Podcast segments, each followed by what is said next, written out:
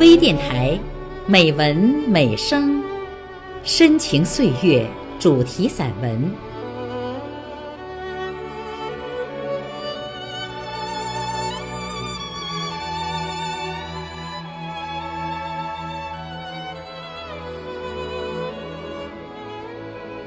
亲爱的朋友，我是主播孟薇。今天的深情岁月主题散文，来听齐万九的散文《露天电影的记忆》，朗诵微电台播音导师林平，后期制作威灵，请分享。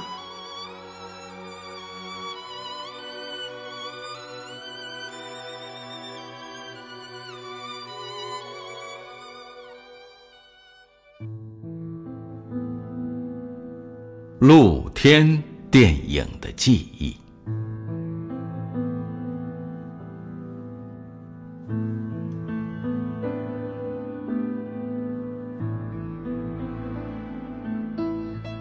住在大学的校园里，有很多的待遇是校外人不能够享受的，如我们有那么多的湖泊可以游泳、滑冰。有那么多的体育场可以锻炼玩耍，还有那露天电影院。天津大学和南开大学每周都放映露天电影。那时候，文艺活动比较单调，所以每周的露天电影是大家必须参加的活动之一。虽然片子很少，但大家仍然乐此不疲地去看，如地道战、地雷战、南征北战、平原游击队等等。每次放映正片之前，还要搭配放映一些新闻简报，因为那是政治任务。伟大领袖毛主席有时候啊。还放映一些国外的译制片，对此大家还是比较感兴趣的。当时有个顺口溜：中国电影是新闻简报，越南电影是飞机大炮，朝鲜电影是又哭又闹，阿尔巴尼亚电影是又偷又盗，罗马尼亚电影是又搂又抱，总结得非常形象。中国的电影，政治性强，都是说教的东西，所以比喻为新闻简报。越南电影《铜墙铁壁的永陵》，内容是美军对越南的大轰炸，所以被称之为飞机大炮。朝鲜电影《卖花姑娘》从头哭到尾，所以被称之为又哭又闹。阿尔巴尼亚电影《地下游击队》有个情节，是两个地下党去偷纸，所以被称之为又偷又盗。去，抵抗是没用的，只要你们投降，意大利当局是不会枪毙你们的。共产党员绝不投降。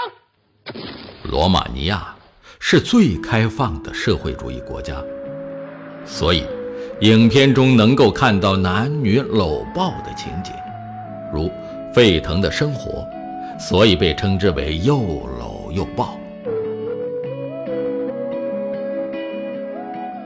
露天电影都是人工拉幕，遇到刮大风是很是费劲。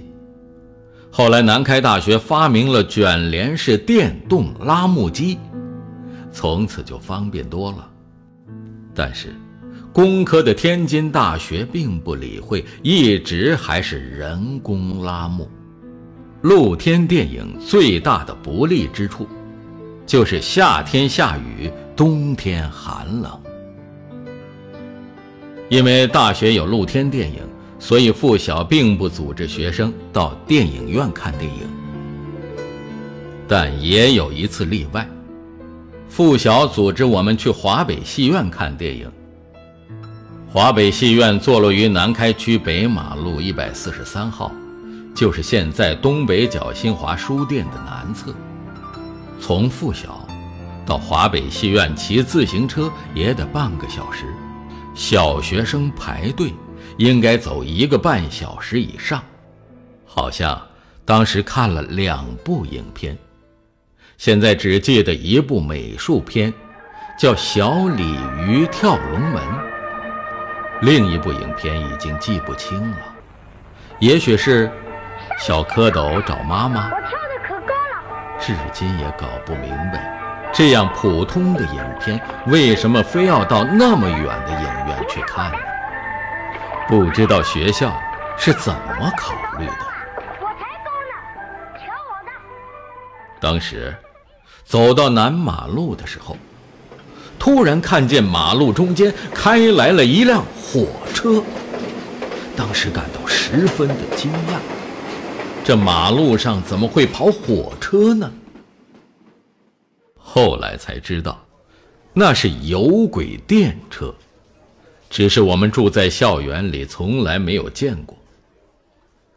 多年以后，我在南马路工作时，还和同僚说起了这段往事。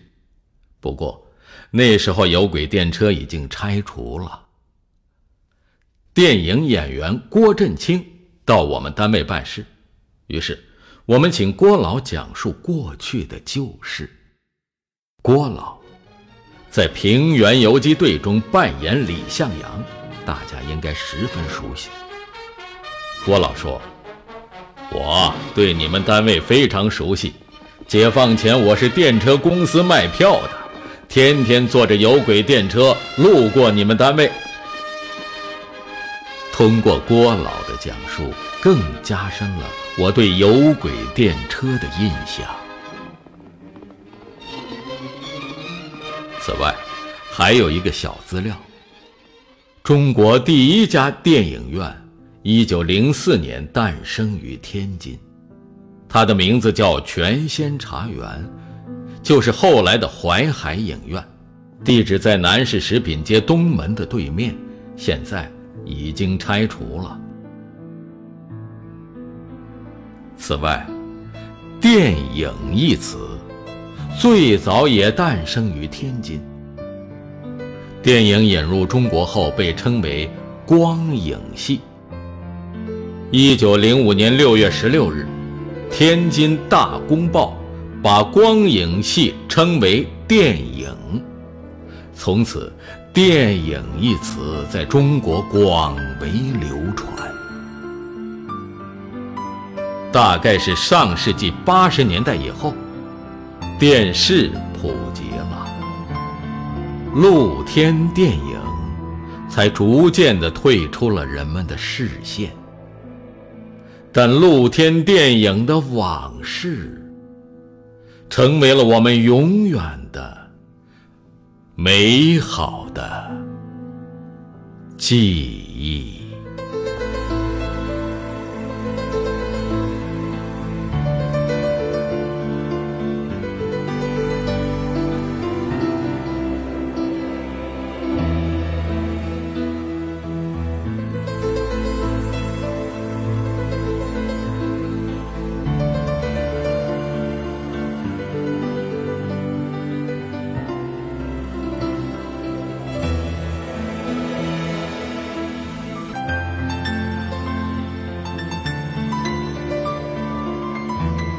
亲爱的朋友，今天的节目就到这里。